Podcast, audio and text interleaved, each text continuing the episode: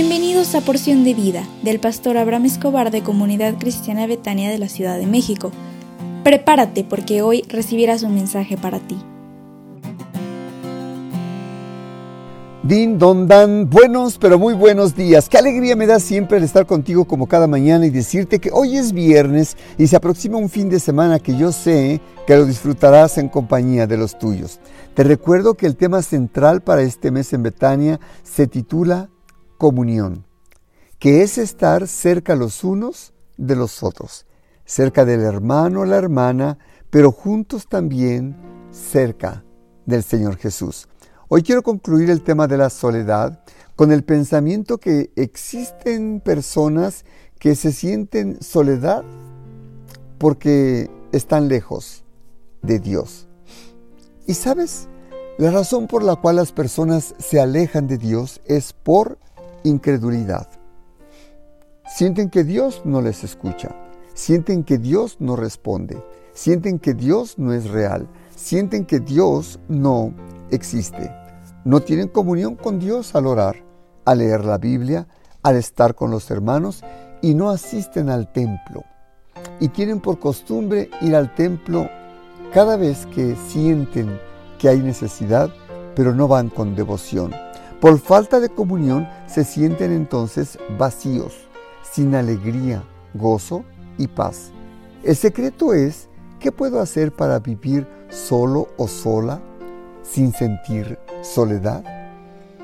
Jonás, el que fue devorado por un pez, dice la Biblia que hizo una oración en Jonás 2, del 4 al 6. Dice Jonás, desechado soy de delante de tus ojos, mas aún veré tu santo templo. Las aguas me rodearon hasta el alma.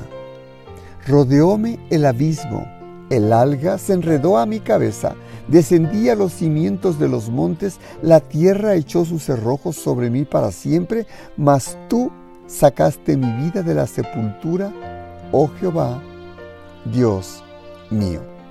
Si pones cuidado en esta oración que te acabo de leer, Jonás usó todas las palabras correctas y piadosas pero en ningún momento reconoció su desobediencia y pidió perdón. En su oración mezcló varios salmos para describir su descenso a las profundidades y su pedido a Dios que lo rescatara. Esta no es la oración típica de alguien que clama pidiendo ayuda por causa de un pecado. Jonás no confesó su intención de huir de Dios, ni se arrepintió ni buscó reconciliación con Dios, ni le pidió perdón, ni le dijo, Señor, perdóname porque yo huía de ti, pero ahora me arrepiento. No dijo eso.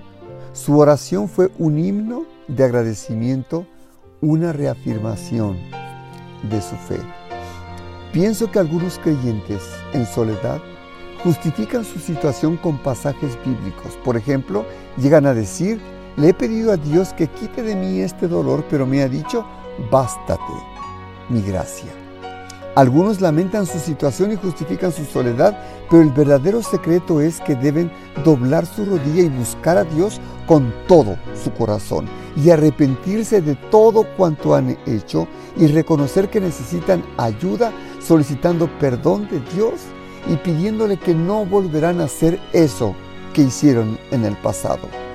Así que te invito de todo corazón Busca a Dios, pídele perdón y permite que su amor venga sobre ti. Restaura tu comunión con Él, restaura tu relación. En este mes que estamos hablando de comunión, permite que la comunión con Dios, con tu familia, con tus hermanos, se convierta en una realidad en tu vida. Y te invito para que asistas al templo de Betania el próximo domingo 11 de febrero a las 10.30 horas y yo sé que va a ser muy importante para ti. Asiste con tu familia y el Señor confirmará su pacto contigo. Dios te bendiga y nos vemos Dios mediante la primera semana de marzo para platicarte del énfasis que tendremos en ese mes y yo sé que Dios te bendecirá en este tiempo. Estaré orando por ti y ten confianza porque Dios no te dejará y no te desamparará. Que tengas un hermoso fin de semana. Nos vemos el domingo en el templo. Bye.